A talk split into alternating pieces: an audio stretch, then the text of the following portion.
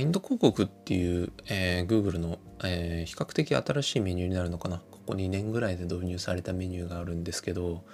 まあ、これについて今日はちょっとお話ししていきたいなと思ってます。一応全部で3回を予定していて、まあ、結構僕このファインド広告に対して注目してるんですけど、まあ、なんで注目してるのかみたいなところの、えー、お話を、ま、メインでしていきたいなと思います。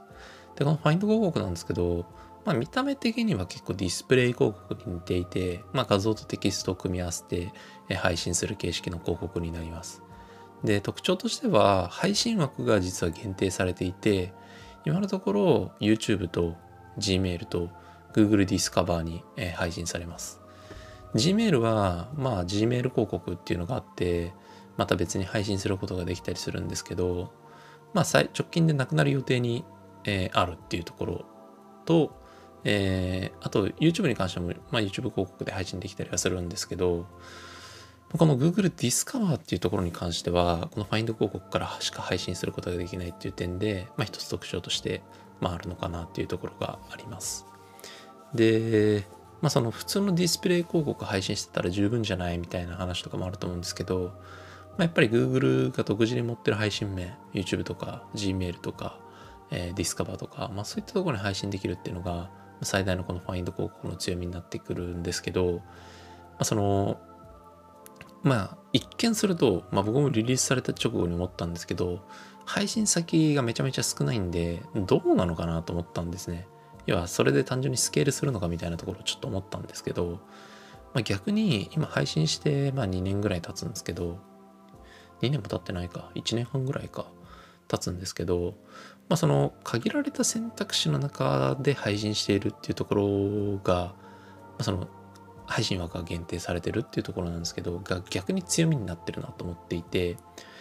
で、まあ、どういうことかっていうと、まあ、例えば普通のディスプレイ広告ってこういろいろなところに配信されますよね。アプリとか、まあ、Google AdSense の枠があるところに対して、まあ、配信されるんですけど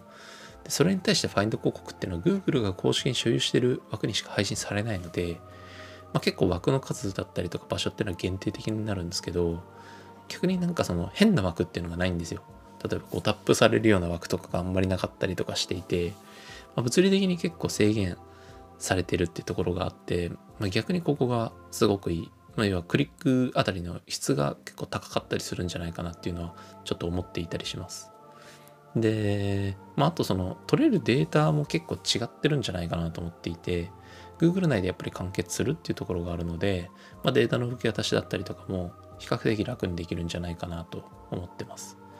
まあ、Gmail、Discover、YouTube、まあ、いずれも Google アカウントでログインした状態で、えー、広告として見るってケースが、まあ、大抵の場合あると思いますし、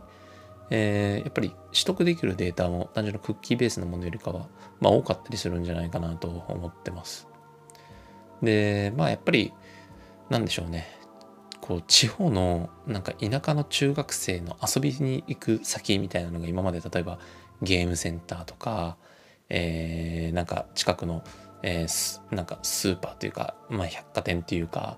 だったりだとかっていうふうにこういろいろ分散されていたっていうのが今までだとしたらこう一つのイオンモールに集約されてるみたいなイメージなんですよね。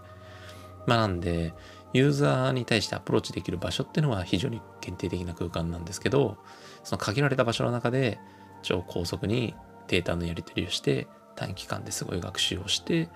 えー、で僕は結構ブロードとか拡張して配信するってケースが結構多かったりするんですけど、まあ、それでもやっぱり普通のディスプレイ広告に比べるとパフォーマンスがいいケースっていうのは多くてでなんでそうなるかっていうと限られた場所に対して配信していて取れるデータの数が多いからじゃないかなっていうふうに思っていたりします。まあ、なんで、